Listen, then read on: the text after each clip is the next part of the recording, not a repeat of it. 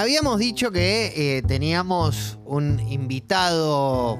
Bueno, dije invitado porque habíamos dicho que era una persona. Ahora es un invitado. Exactamente. Es alguien del cual estuvimos hablando un montón la última, la semana anterior, porque mencionamos mucho a la banda de la cual fu- es, fue Sí. frontman. Y es para mí realmente un honor darle la bienvenida en este Mi Vida en Cinco Canciones al queridísimo, al respetadísimo, a, a un gran referente, a la voz de quien se dice la voz del metal argentino, Adrián Eduardo Barilari. Hola Adrián, ¿cómo estás? Bienvenido. Clemen, querido, ¿cómo estás? No, Alexis soy yo, ¿eh? Alexis soy yo. Ah, perdón, perdón, no los veo, chicos, no sé. ¿Cómo Ah. estás? Bien, bien, bien acá, tirando para no aflojar, diría. ¿Cómo viene. ¿Cómo viene la pandemia, Adrián? ¿Cómo viene? ¿Cómo, cómo la venís Eh, llevando? Cagando, digamos? cagando, cagándonos la vida a todos. Así viene, o sea, eh, la verdad que tengo justamente en este momento un- a mi hermano internado y Uh, Uh, Eh, la verdad que, que cuando te toca de cerca te dan ganas de salir a, a, a patear todo, ¿no? A, a- a ir a buscar al que inventó esta mierda y cagarlo a trompadas, Sí, qué sé yo. Te sí. surgen, te surgen, te surgen cosas, ¿viste? Y realmente es, es difícil, es difícil porque encima uno no puede hacer nada. eh, hay que esperar, hay que rezar y, y tener fe, qué sé yo. Mal, la verdad que mal. ¿Y, y cómo, cómo aprovechaste esto? Digo, muchos artistas durante todo el aislamiento, durante toda esta situación que estamos viviendo, eh, tomaron este tiempo a su favor. Eh, y creo que vos también lo tomaste a tu favor. Sí, sí, sí, hice cosas el año pasado. Estuve subiendo canciones a, a las redes, eh, a mi Facebook, Instagram, desde casa, o sea, para hacer algo. Después de eso surgió que podíamos hacer una grabación eh, en estudio con, con los músicos para que trabajen los asistentes, camarógrafos, sonidistas. Este, y bueno, se hizo, estuvimos grabando, grabamos canciones en vivo, que fue lo que salió hace muy poquito por plataformas, que es Validar y por tres. Después de mucho dar vueltas por, por esta pandemia y en casa tratando de llegar a la gente, bueno, gracias a Impronta Music se pudo lograr y ahora estamos eh, con estas tres canciones o este trío de canciones en la cual incluimos tango Sí. eh, por primera vez en lo que es mi carrera y bueno, nada, de alguna manera seguir haciendo, ¿no? No parar. ¿E- ¿Era una cuenta pendiente para vos eh, sacar por Sí. ahí un, un- un disco de tangos o, o Sí, sí. interpretar tangos? Sí, lo era, lo era. Lo era porque lo hago desde muy chiquito, se lo había prometido a, a mi tío, quien, quien me enseñó a cantar desde muy pequeño y, y toda mi vida canté tangos. eh, para mí, para entre casa.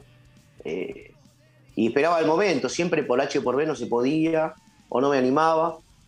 Bueno, esta vez este, tuvimos el espacio, se dio en estos tiempos raros y, y dije, bueno, eh, es el momento y me di cuenta que no hay que esperar mucho las cosas, ¿viste? Hay que hacerlo. Porque uno no sabe, ¿viste? Cómo viene todo ahora y eh, eh, no, no podés hacer a futuro, no podés planear grandes cosas, grandes eventos.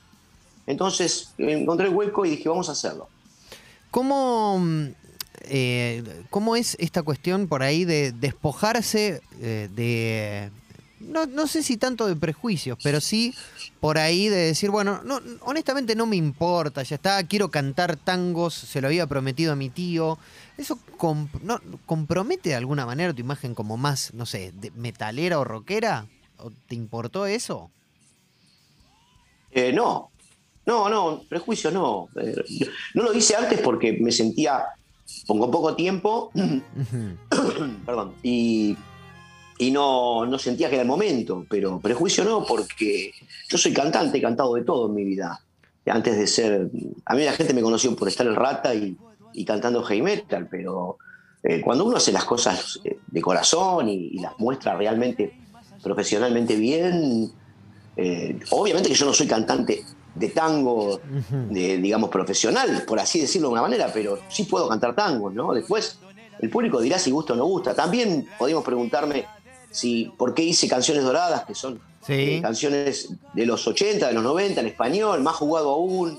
Este, y, bueno, los hice porque crecí con esa música, digamos, y escuché toda mi vida esa música y la sigo escuchando. Y amo, amo músicos como los Beatles, como Robbie Williams, como Aerosmith, Queen y todos esos genios gigantes de la música que me enseñaron de alguna manera, ¿no? Entonces, ¿por qué no hacerlo si, si está bien hecho y funcionó muy bien y sigue funcionando? Para quien recién se suma, estamos hablando con Adrián Barilari. Eh, y en esta sección que hemos dado en llamar Mi vida en cinco canciones, le hemos pedido a Adrián que seleccione cinco canciones que hayan marcado su vida. Eh, ¿Te fueron difíciles elegir cinco? Sí, sí, porque no fueron cinco. Fueron son más. Un montón, son mucho más. que cinco. Pero bueno, elegí cinco porque me acuerdo de la vieja época de, de mis comienzos y la primera fue una canción de Tom Jones, el cual yo tenía en, mi casa en Lugano eh, el single. Sí. de un lado tenía Dalila en español y del otro lado tenía Dalila en inglés. Claro. Ah, y yo lo gastaba, yo lo daba vuelta y lo gastaba. Lo daba vuelta, lo ponía en español, lo ponía en inglés, lo ponía en inglés. Y era lo que a mí me interesaba aprender, ¿no? Saber qué decía la letra. Y creo que lo, lo arruiné el disco ese de muy chico. Tenía 10 años. ¿Fue la, primera, ¿Fue la primera canción que te llamó la atención de esa forma? Como... No fue la canción, fue la voz la que me llamó la atención. ¿Y, cantabas arriba de Laila? Imagínate, quería cantar como Tom Jones a los 10 años. No, era, era un. Y no sabía ni quién era Tom Jones, porque ni una foto tenía de Tom Jones. Y, y, por qué digo Tom Jones? Porque hace 5 o 6 años, o un poquito más tal vez, cuando vino al Luna Park, lo fui a ver por única y primera vez. Él tenía 72 años y, quedé así como, viste, maravillado. aparte tiene la voz eh, intacta. intacta. No, es una bestia.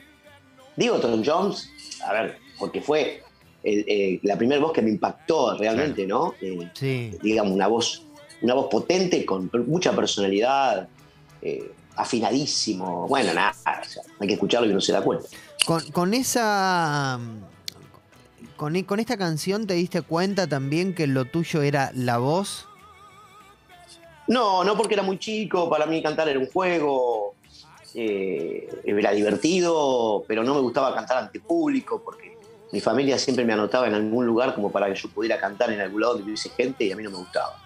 Este, pero bueno, eh, digamos, con el tiempo eh, fui creciendo y, me fui dando cuenta muy de a poco que ese juego también tenía algo de realidad, ¿no? Eh, empecé a, estudiar, a tomar guitarra, clase de guitarra con un amigo y este, para acompañarme yo mismo y empezar a componer ya después de, adolescente. ¿Cómo era? Pero siempre era un juego. ¿Cómo era la, eh, música en tu casa? ¿Recordás eso? ¿Qué, qué, era lo que había de, de, equipos, de discos? ¿Qué discos te acordás que habían en tu casa? Y era difícil los discos en aquel momento. En los 60 tener un, disco que viniera de afuera, había de Papo, había de reloj, había música, música, mucho tango, por supuesto, ¿no? Claro. Eh, estábamos rodeados de tango. Eh, eh, alguna música italiana, porque mi abuela escuchaba su música italiana. Em, Beatles, había Beatles, algo de Beatles, Rollins, supongo. Creedence, sí, Creedence, porque mi hermano era más grande, es más grande que yo y él tenía una banda y ensayaba en el garage. Javier. Este, ¿Quién? Javier. No, Javier es mi sobrino, es el hijo de mi ah, hermano. El hijo de tu hermano. Norberto, que es el que está internado hoy. Este, y, tenía una banda y, y, me ensayaban y yo me metía ahí en los ensayos a, a molestar y a veces cantaba yo cuando no venía el cantante, ¿no? Y era toda una película increíble. ¿Y ahí empezó el che, canta tu hermano, canta el pibe? Canta, claro. No, ahí ya era como, venía Adrián, cantá que no vino Meco, Meco era el cantante. Entonces yo zanateaba, cantaba, tocaba temas de Creedence, de los Beatles, de la joven guardia, de qué sé yo, no me acuerdo de eso, pero era, era muy, muy gracioso y muy divertido este, estar entre muchachos grandes y yo era un gurrumín y, y tengo fotos, hay fotos por ahí guardadas de eso. Qué lindo. Y mm, una pregunta que les hacemos a todos nuestros entrevistados es la misma y siempre hay respuestas distintas, que es ¿cómo escuchás música? ¿Cómo? Sí. A ver, hoy, eh, por cuestiones de trabajo, auriculares en la computadora, a veces en el teléfono, en el auto. Eh, tengo ahí tengo un, un pasadiscos, una bandeja pasadiscos, que compré hace un par de años porque mi último disco lo hice en, en vinilo y redescubro el vinilo. Cuando tengo tiempo me pongo a escuchar vinilos viejos, pero mayormente es así, ¿no? La mayor parte es a través del teléfono o de la computadora. Bien, bien, interesante. Bueno, tenemos el segundo la tema. Segunda canción, la segunda canción. Me encanta, me encanta lo que elegiste. creo que te dije. Because creo que había elegido. Because de los Beatles. Porque sí, sí. A ver. Eh, es, todo, es todo. Ahí, ahí está todo. Digamos, se resume eh, el Queen de hace 20 años y que ellos lo hicieron primero.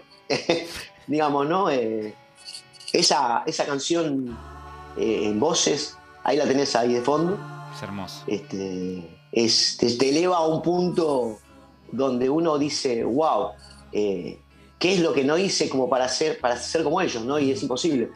O sea, lo que lograron esos tipos en esa época es, yo creo que no se puede volver a repetir, ¿no? Y ahí no había máquinas, ¿eh? Nada. Ahí no había máquinas, no había Melodyne, no había autotune, no. había nada. Entonces, ahí estaba la posta.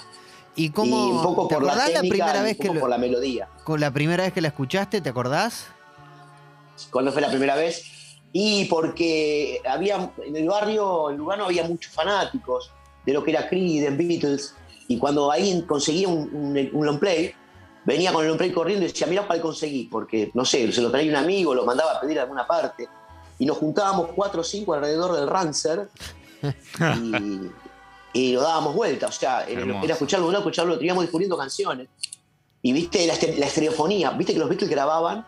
Eh, todo muy paneado. muy. Claro, muy paneado. Entonces, si vos no te sentabas en el centro, no escuchabas todo. Era muy loco. Entonces, yo trataba de estar en el centro del tocadiscos y, y todo lo que estaba alrededor había cosas que no escuchaba porque estaba del otro lado. Eh, era muy loco eso y, después uno se quedaba escuchando, yo me la pasaba escuchando todos, todos los días, todos los días, repetía y repetía. Era como, no, era como mágico, ¿no? Pensar, tratar de pensar cómo habían hecho eso. ¿Y, acá en Vicos cantabas arriba? Sí. Fanateaba arriba, pero bueno, qué sé yo, era muy difícil. ¿Y, cuál era la voz que más tratabas de sacar? ¿La, de arriba? ¿La de, la de Paul? Ah, la, de Paul, la de Paul. ¿Tuviste, el favorito es Paul? Más, digamos, el Beatle favorito, siempre tuve esa eh, disidencia entre Paul y John, ¿no? Claro. Lo que pasa es que los prefiero los cuatro juntos, no por separado. O imposible que diría que Paul, primero porque está vivo hmm. eh, y uno puede disfrutarlo, seguir disfrutándolo. Y segundo porque como bajista destacó como ningún bajista, o casi ningún bajista en el mundo de la música, ¿no? Te diría. Sí. Adrián, ¿cómo es, eh, cómo es, en eh, esto pasó hace un montón de tiempo, pero igual es, eh, debe ser muy fuerte ser parte de una banda que era de metal y un día haces un Vélez lleno. ¿Cómo fue ese momento? Sí. Y siempre dije que fue el mejor show, por lo menos para mí el del año 91, Guerrero del Arco Iris, eh, porque hubo todo una. Fue todo un, evento muy, muy grande para nosotros. Era el primer estadio eh, que tocábamos en Capital, en Buenos Aires, la única banda de heavy metal que hasta ahora lo hacía. Y era un desafío enorme, ¿no? Me acuerdo que fuimos a dormir a un hotel en el centro de la ciudad para hacer una especie de concentración una noche antes y no estar eh, distraídos por cualquier cosa que fuera que no nos metieran en, el tema, ¿no? De, tocar al otro día en un estadio. Y llegar por autopista y ver el estadio con gente como si fuera un partido y verlo desde afuera, era como. Me acuerdo que Guillermo Sánchez, bueno, falleció hace algunos años, este, se puso muy nervioso y tenía ganas de vomitar. Eh, nos reíamos mucho, pero fue apoteótico, diría la palabra, fue, como decía Balá, apoteósico. Eh, tres horas de show, cambios vestuario en el medio, un escenario que tenía un techo movible que bajaba hasta la cabeza de cada uno, para lo que era la época. Era fuerte, ¿no? Eh, y la verdad que la pasé muy bien en ese concierto, muy, muy bien. Me divertí mucho, lo sentí. Salir a escena. Lo sentí muy, muy porque los nervios, los nervios antes de salir a escena siempre están. Pero un Vélez lleno. la boca, se te seca la boca, correr, correr por demás de la adrenalina y después ahogarte, ¿no? Este, dar, tratar de dar un show este, pasado de revoluciones. Bueno, esas cosas que, que, sucede la primera vez siempre, ¿no? Pero sí, sí, lo recuerdo como, como algo que va a llevar a estar siempre conmigo. ¿Tenés alguna cábala antes de subirte al escenario? Hoy te diría que pisar con el pie derecho el escenario, el último escalón, subirlo con el pie derecho. Y después, bueno, llevo conmigo un monitor que tengo todas las letras y las que no tocamos nunca por la duda las tengo ahí por si surge. Hermoso. Eh, este, sí, sí, como una especie de teleprompter, ¿viste? Porque son tantas las canciones.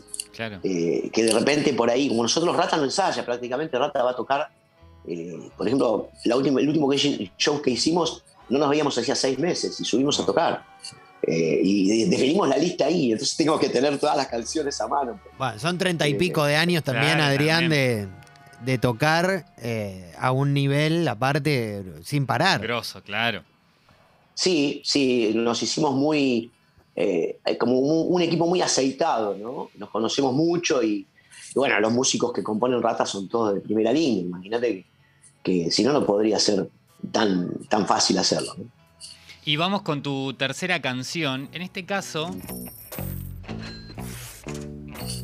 elegiste a Pink Floyd y el álbum todas las canciones. Sí, sí, sí, sí, sí, todas porque lo mismo te digo que te dije antes, ¿no?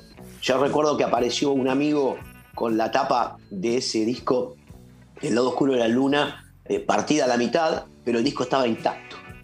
Y año, te puedo decir, 70 por ahí. No me acuerdo, 71. Y también nos, reuníamos alrededor del tocadisco a, a todo lo que da mi vieja se enojaba, cerrábamos la puerta. Y, todos, casi, casi todos éramos, teníamos algo que ver con la música, que no tocaba la batería, por ahí era, tocaba la flauta, qué sé yo. Y el tema era descubrir cómo los tipos lograban esas grabaciones, ¿no? La discusión, como hoy se discute de política, nosotros discutíamos como si supiéramos cómo lo hacían. Ni idea teníamos. Y escuchábamos esas canciones que duraban ocho minutos, Viste, cuando acá en la radio no, no, había temas de ocho minutos, no, te pasaban nunca. Era muy difícil escuchar Pink Floyd, en la radio no te lo pasaban en esa época. Y era como una super banda este, para nosotros que, ni sabíamos de dónde eran, mira lo que te digo, ¿no? Eh, y nos pasaban estas, teníamos estas sensaciones locas de, volar con esa música, ¿no? De, crear los climas y, y decir, tenemos que hacer esto. Y después teníamos una banda que no le llegábamos ni a los ni el solo, ni el bajo. el del bajo. Eh, pero... Porque ellos tenían el vibrato, ellos tenían el vibrato este de la guitarra que nosotros no lo teníamos. Claro. Entonces, claro, era muy difícil. ¿Y eso era lo que más trataban de, de, emular por ahí del lado oscuro de la luna? Porque tiene tantas cosas. querer componer. ¿Eh? No, porque digo, tiene tantas cosas desde. Es exquisito este. Claro, desde la olvidate, de la bata, todo. Era imposible. Después teníamos, las guitarras que teníamos acá eran nacionales y se desafinaban. Era muy difícil, los equipos no funcionaban bien. A ver, eh, era, era una época donde todo se hacía muy del barrio, a pulmón, ¿no? Eh, Adrián, ¿en algún momento caíste de que sos la referencia de cantante de heavy metal para prácticamente todas las bandas que están empezando? dicen, bueno, estamos buscando un cantante onda Adrián Barilari. Es, digamos, sos una referencia así de fuerte. ¿En algún momento caíste en eso? ¿Te diste cuenta de eso? No, sé si realmente es así, ¿eh? yo te puedo asegurar que es así, ¿eh? No sé, yo, a ver, hay, bandas que, tienen cantantes que cantan culturalmente y se hace heavy metal, los que cantan este, metal eh, oscuro o, rock, eh, rock duro, que, tienen voces muy lindas y no tienen por qué ser voces agudas. Digo, eh, sí me doy cuenta de que yo marqué etapas en la vida de muchos pibes este, y, muchos seguidores me llaman y me, piden si yo doy clases o, o, me quieren, o me quieren contratar para hacer algún, algún fit en alguna banda, cosa que a veces hago, sí, a veces hago, porque es un trabajo también. Este, pero no, no, no sé si estar en la puerta, porque no, estoy mirando eso, la verdad que no estoy mirando eso. Yo lo que sí sé es que en la época que yo quería cantar heavy metal en los 90, mm. o en los mediados de los 80, tenías que cantar así, como, cantaba yo. O sea, es una voz muy limpia, muy bastante aguda, era lo que se usaba. era lo que se escuchaba que venía como Europe, bandas como Europe, bandas como Scorpions, Iron Maiden, todas voces de excelencia, digamos. Digo, de excelencia en el sentido de que eh, no eran sucios para cantar, eran muy, muy afinados, siguen siéndolo, por supuesto, este, y, tenían un vibrato específico, eh, con, digamos, una, textura vocal que, que, atrapaba al, oyente también, ¿no?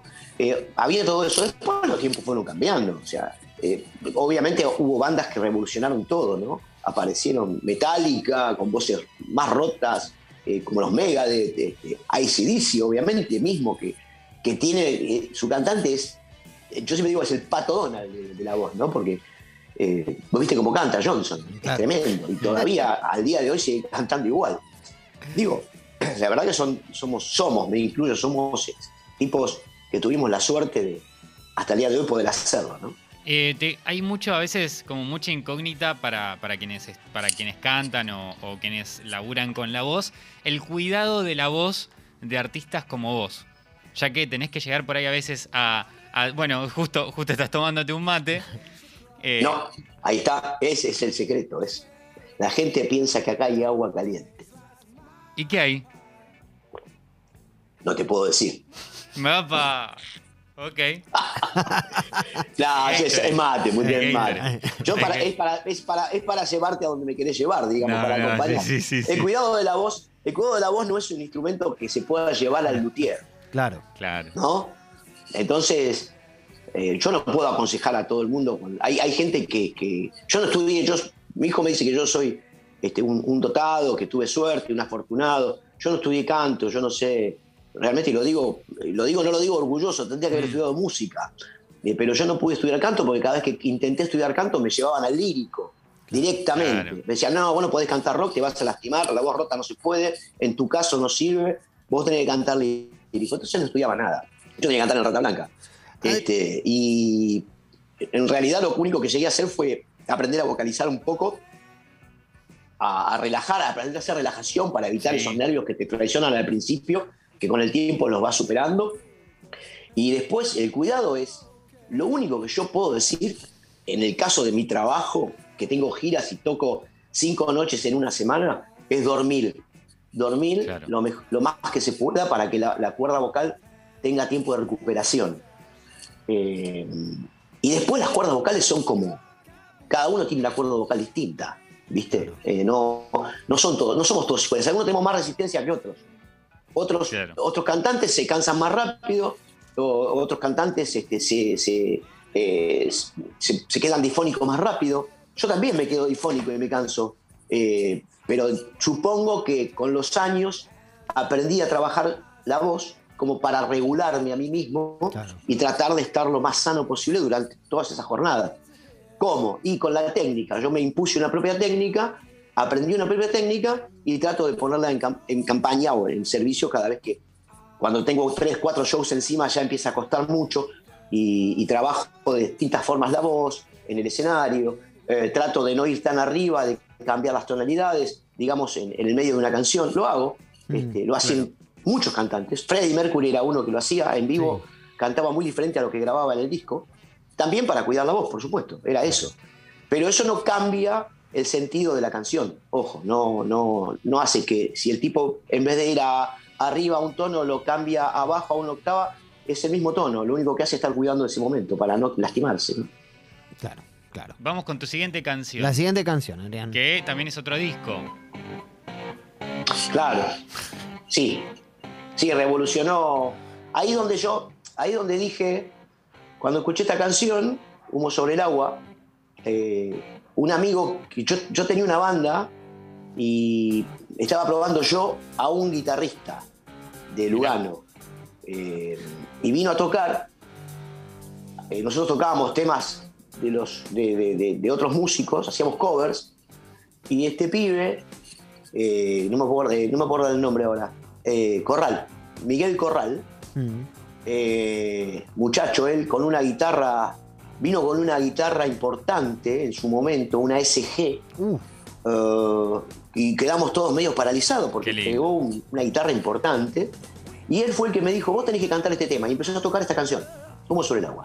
Y yo la sabía, la sabía, en decir la sabía, la había escuchado, y la empecé a cantar la sanatía arriba de lo que él tocaba, y, y le gustó, y le gustó a todos, y empezamos a tocar, y ahí fue como un, ah, tenemos que hacer hard rock. Claro. Eh, y empezamos a hacer hard rock. De ahí surgió de tener una banda que fue los Topos Uranos, eh, después tuve Vietnam, tuve Rompecabezas, eh, un montón de bandas haciendo hard rock este, o rock duro. Y bueno, ahí empecé con, por el lado de que me gustaba más, ¿no? La, adrenalina, la potencia y, de tratar de tener una banda de, que suene fuerte. ¿no? Ahí ya se sonaba fuerte. Por eso mi me marcó varias varios años de mi vida. ¿no? Adrián, te puedo, eh, hace un montón de tiempo que te quiero preguntar esto. ¿Cómo es la historia con Roberto Conso? Roberto Conso. Roberto Ricci. Claro. Roberto Ricci, bueno, eso fue posterior. Roberto Ricci fue el manager de Rata en la primera época, junto con Mundi.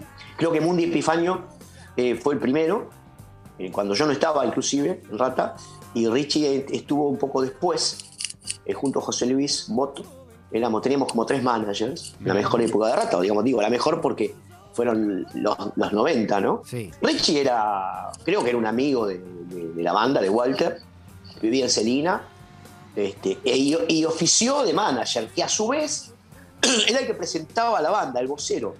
En esa época me acuerdo que, cada vez que íbamos a tocar subía el primero y presentaba a la banda. Subido, se suponía un traje y nosotros nos parecía muy, muy, muy, este, muy cómico verlo a él diciendo, señoras y señores, con ustedes, y gritaba, rata, bla, y arengaba a la gente, como si fuera, ¿viste el que presenta el boxeo? Sí, sí, sí, Y nada, esa era su función de alguna manera, ¿viste? Y después, bueno, se fue metiendo un poco más y, y ofició de productor en algún momento, no lo recuerdo. Pero aparece, aparece como compositor en Magos, Espadas y Rosas. Eso es un tema, eso es un tema que yo no lo supe. claro. Porque porque eh, lo habló con Walter. Yo no sé qué arreglo habrá tenido con Walter en su momento. Sí. Y bueno, aparece como compositor en un par de temas. O Cosa que yo creo, creo que Richie no compuso nada. Pero claro, pero pensaba. menos mal que no lo pusieron en, Mujer Amante o en La Leyenda. No, por eso te digo, es, un, arreglo, yo creo que es un arreglo postproducción que tuvieron con Walter y Walter lo habrá dicho, bueno, mirate, te acompaño en esto, o sea, te dejo participar en esto como una forma, habrá sido una forma de, pago, supongo, ¿no? La verdad es que no quiero hablar sin saber. ¿Cómo fue ese momento cuando, cuando te dicen, bueno, listo, Adrián, vení a escuchar? Y vas, salís, ¿no? De la sala y vas a la pecera, ponen play y empieza a sonar la leyenda de la y el mago. Ahí dijiste, bueno, acá me parece que, Acá me parece no, no. la pegamos. No, es que no fue así. No, no fue así. Yo tuve muchas reuniones anteriores. Hmm. En mi casa, en la casa de Walter, pasando los temas. Tuve una previa. Hubo mucho ensayo. Pero te, dio esa sensación de que iba a ser lo que fue la leyenda ya desde. digo, la leyenda Mujer Amante, digo, Magos, Espadas y Rosas, como, como disco. Mm, sí, sí, porque era revolucionario en su momento. En, en, aquella época, salir con ese tipo de canciones era muy revolucionario. Y y veíamos, yo veía venir algo grande, no sabía cuán grande, pero bueno, era todo un desafío y para mí era la última parada. en esa época ya estaba dejando la música. Mira.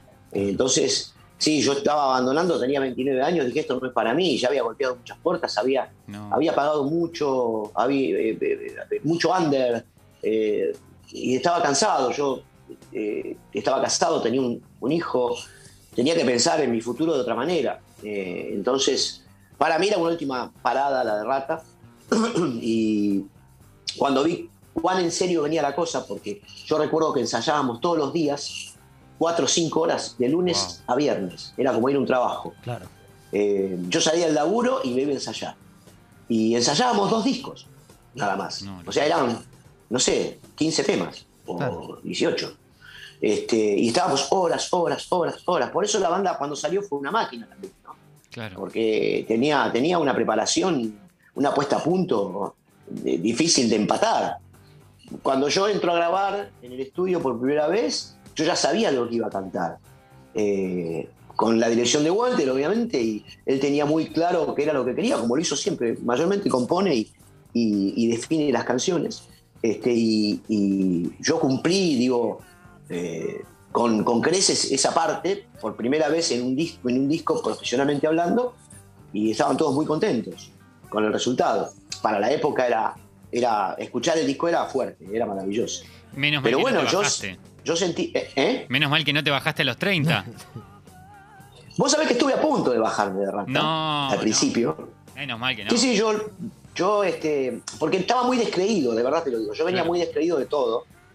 Y cuando mm, nos reunimos, creo por cuarta vez con Walter, dije, me parece que yo no voy a poder afrontar esto que se viene. Se lo dije, eh, vos pensás que yo estoy casado, tengo hijo, eh, viste, vos me estás hablando de giras, porque ellos ya hablaban de giras largas, ¿no? Y de hecho fue así. La primera gira fueron 15, 20 días al sur. Este, y fue muy duro dejar a la familia, dejar a, mi hijo que tenía, eh, en esa época tenía tres años, Era muy chiquito. Fue difícil. Eh, desaparecí por 15, 20 días de mi casa. Y bueno, eso fue complejo para mí, para mi vida privada. Pero bueno, eh, Walter me dijo, mira, date, aunque sea la oportunidad de ver qué te pasa. Y claro, el ver qué te pasa fue, y, dije, no, no, claro, esta es la posta. Y ahí, bueno, le apreté el acelerador a fondo y fue así, a fondo hasta el 90 y mediados del 93. Y eso que, 90 a fondo hasta el 93. Y eso que hoy, eh, hoy en día, 30 años para un artista, es súper joven.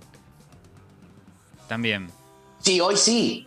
Hoy sí. pero en, aquella, en aquella época no era tan así. ¿eh? Aparte que el metal en los 90 era complejo. A nosotros no nos pasaban prácticamente en las radios, porque los temas eran muy largos.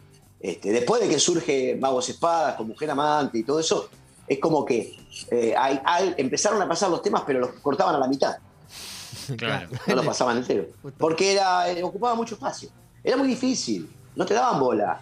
Eh, a nosotros nos empezaron a dar bola, digamos, porque empezamos a tocar en vivo y en directo en lo de, Marcelo. Y, aparecíamos en programa de televisión tocando en vivo, no queríamos hacer playback porque nos parecía una, una estupidez y había que bancarse todo el programa para ir a probar sonido, estar todo el día, tocar en vivo, todo el día era. Y ahí creo que la gente empezó a creer, ¿viste? Y, a parar la oreja. Este, y bueno, después las giras, ¿no? Eran giras constantes, ¿no?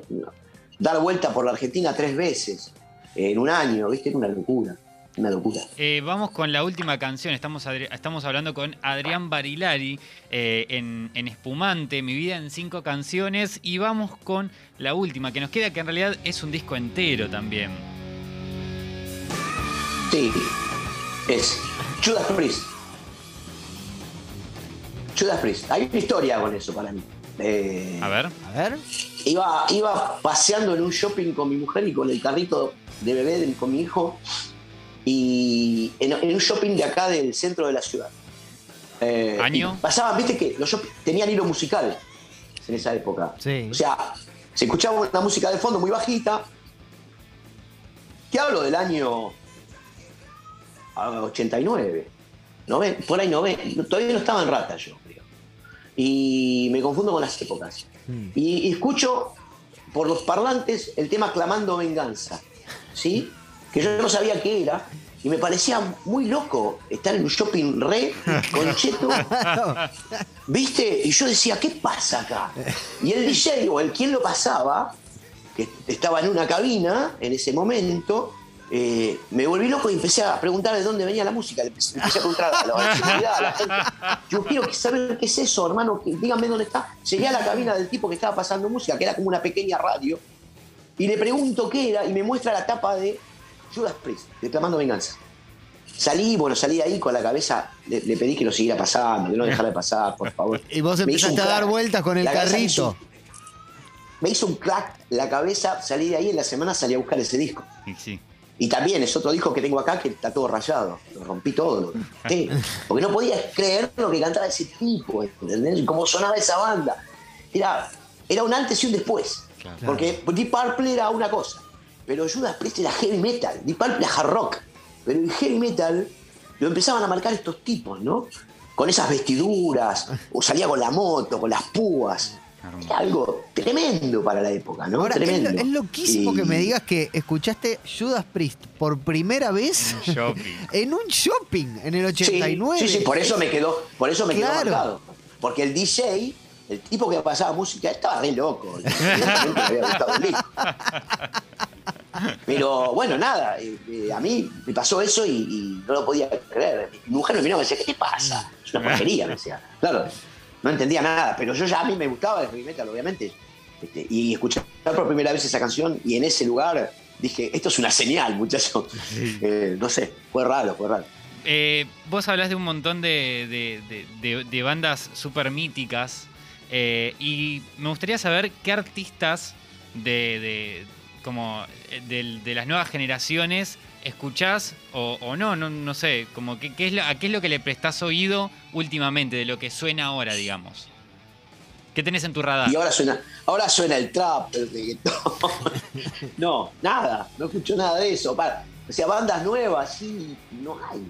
Francamente, yo no, no escucho bandas nuevas de lo que a mí me gusta, ¿no? Circe, por decirte algo. Claro. Eh, por nombrarte una banda, eh, pero yo me quedo con, con Animal, con Divididos, sigo apostando a, a Orcas, sigo apostando Bien, a, Orcas. a- Sí. ¿viste? a Andrés Jiménez con todas sus, sus formas musicales, con, creo que se llama eh, Sangre, algo de, sacó un disco ahora, este, y, y- y, digamos, eh, Corbata, Corbata, digo, Corbata, como carajo, Ah, ¿no? la sangre. Me equivoqué, Andrés Jiménez con De la Tierra, pero Con De la Corbata Tierra, claro. Con, claro. Está con eh, Hernán también. esos Amigos, amigos, tipos que, que- que conozco, que, que la vienen, siempre la pelearon, nunca abandonaron ese sueño y, y creo que hasta el día de hoy no se dan cuenta que también marcaron una etapa en la vida Sí, de todos los pibes. ¿no? De todos los jóvenes. que- Y bueno, nada, y son tipos re humildes, obviamente, porque lamentablemente, digo, el rock, el, el rock metal en la Argentina siempre fue difícil.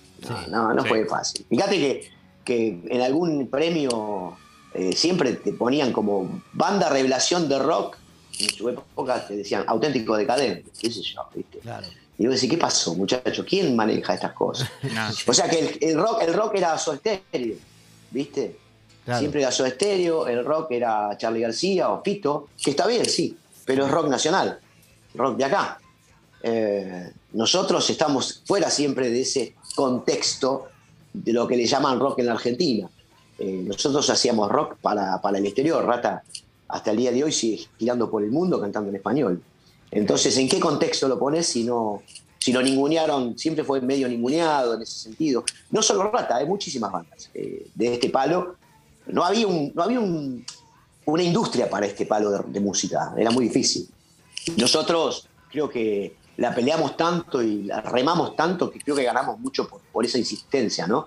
De, de- de seguir el sueño y no, no ablandar y no aflojar. ¿Y con quién te gustaría eh, hacer alguna, alguna canción? ¿Tenés a alguien en mente? Con Paul, con Paul McCartney. Perfecto.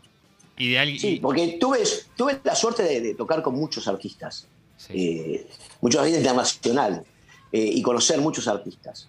Este, eso, eso es lo que te da la música, lo más lindo de la música, poder ser fan también, ¿no? Y cumplir el sueño del fan, estar al lado de Eric Martin o de, o de Ronnie James Dio o, o de, Da- eh, de- de David Gilmour, eh, o pedir un autógrafo de David Gilmour y compartir escenario, ¿entendés? Eh, Eso, claro, yo- a mí me pasó y, y yo digo, wow, soy más fan que cualquier fan, ¿no? Y, y esas cosas fueron sueños cumplidos. Entonces me- siempre me faltó esto de, no sé si tocar con, con Paul McCartney, pero darle un abrazo y decirle gracias, ¿no? Claro. Porque fue, fueron, ellos fueron parte de, de todo esto que somos hoy. Sí, el soundtrack, el soundtrack de tu vida, claro, sí, sí, sí. ¿Y de acá alguien, algún artista nacional? ¿Alguna banda de acá? Muchos. Y muchos, ya te nombré a Corbata, te nombré vos Divididos. Pero a mí Divididos es una banda que eh, ya, ya hizo historia hace muchos Sí. años y lo sigue haciendo. Eh, todos amigos, ob- obviamente. Eh, eh, Jiménez, Andrés Jiménez, eh, qué sé yo, bandas, bandas que hasta incluso los ataques 77, que en, en el 91 abrieron aquel show de Vélez, Claro. ¿no? Como banda revelación. Este, y son todos tipos laburantes, todos Totalmente. laburantes, nadie les regaló nada. este, no eran ningún invento, no eran populares, no fueron populares. Hoy si lo son es por motus propio. Y yo admiro eso, admiro la constancia, el mantenerse a pesar de la industria, porque la industria es difícil para los que estamos en, el metal. De hecho, yo lo sé ahora después de muchos años, ¿no? que hice de todo, eh, hasta cantar tangos. Así que imagínate que, que no es fácil desde el cono sur abrirse camino y competir con, ese, con esos monstruos que te nombré antes. Barilari por 3, volumen 1, es lo nuevo de Adrián Barilari, que es volumen 1, por lo cual habrá un 2 y un 3. Un 4 y un 5, tal vez. Ah, bueno, bueno, bueno, bueno. Y porque son, son packs de tres canciones, hmm. de distintos estilos, Bien. con distintas bandas grabadas totalmente en vivo, como grababan los Beatles. Bien. Fuimos al estudio, enchufamos 1, 2, 3, salimos, todos juntos. Eh, tres bandas distintas, tres formatos musicales distintos. Están las canciones doradas, están las canciones de, mi carrera solista de heavy metal con mis cuatro discos. Elegí dos de cada disco, así que hay ocho canciones grabadas. Y el tango, hay ocho, hay ocho tangos clásicos grabados que van a salir este, cada tres semanas, cuatro semanas. Esto lo va a decidir la, la empresa, ¿no? ¿Cuánto, ¿Con cuánto tiempo de distancia saldrán uno de otro? Me hiciste acordar a Mario, Mario Breuer, gran eh, mítico ingeniero. Que, que Mario, viste, siempre dice, las bandas, cuando me dicen para ir a laburar con una banda, que primero ensayen, ensayen y ensayen. Mucho. Sí, sí, claro. El ensayo es clave. Es, es, es como es como la concentración de los jugadores, ¿viste? Antes de un partido. O sea, si, si no te entendés en el escenario, eh, no salen las cosas. Totalmente, totalmente, totalmente. Gracias, Adrián. Y para cerrar esta hermosa charla, Mi vida en cinco canciones en espumante, te voy a pedir que elijas una de las tres canciones de, las nuevas, de Barilari por tres. Em, bueno, de lo que, lo, que está, lo que salió, el día 10 salió todo esto, eh, me gusta mucho una canción que en vivo, eh, yo la, toco en vivo y causa una sensación en la gente muy fuerte, se llama Egoman eh, que, habla un poco de, lo que nos pasa a todos, no a los músicos solamente, sino a todos en algún momento de nuestra vida cuando nos pensamos que tocamos el cielo con la mano y el cielo está mucho más allá de lo que creemos. Bueno, Adrián, te agradezco, te agradecemos, va, enormemente por tu tiempo, por esta entrevista maravillosa. Ya saben, Barilari por tres en todas las plataformas de streaming. Adrián en tres formatos diferentes. Bueno, Adrián, de verdad, muchísimas gracias por tu tiempo y ha sido un momento hermoso. Gracias, un saludo a todos y espero que esto pase pronto para volver a ser vivos como nos gusta a nosotros. Gracias, viejo. Un abrazo enorme. Así pasaba Adrián Barilari por Espumante y vamos a escuchar de su último lanzamiento Barilari por 3, volumen 1, Egoman en Espumante. Recordá que esta, esta charla, esta nota va a estar subida en Espumante en Spotify.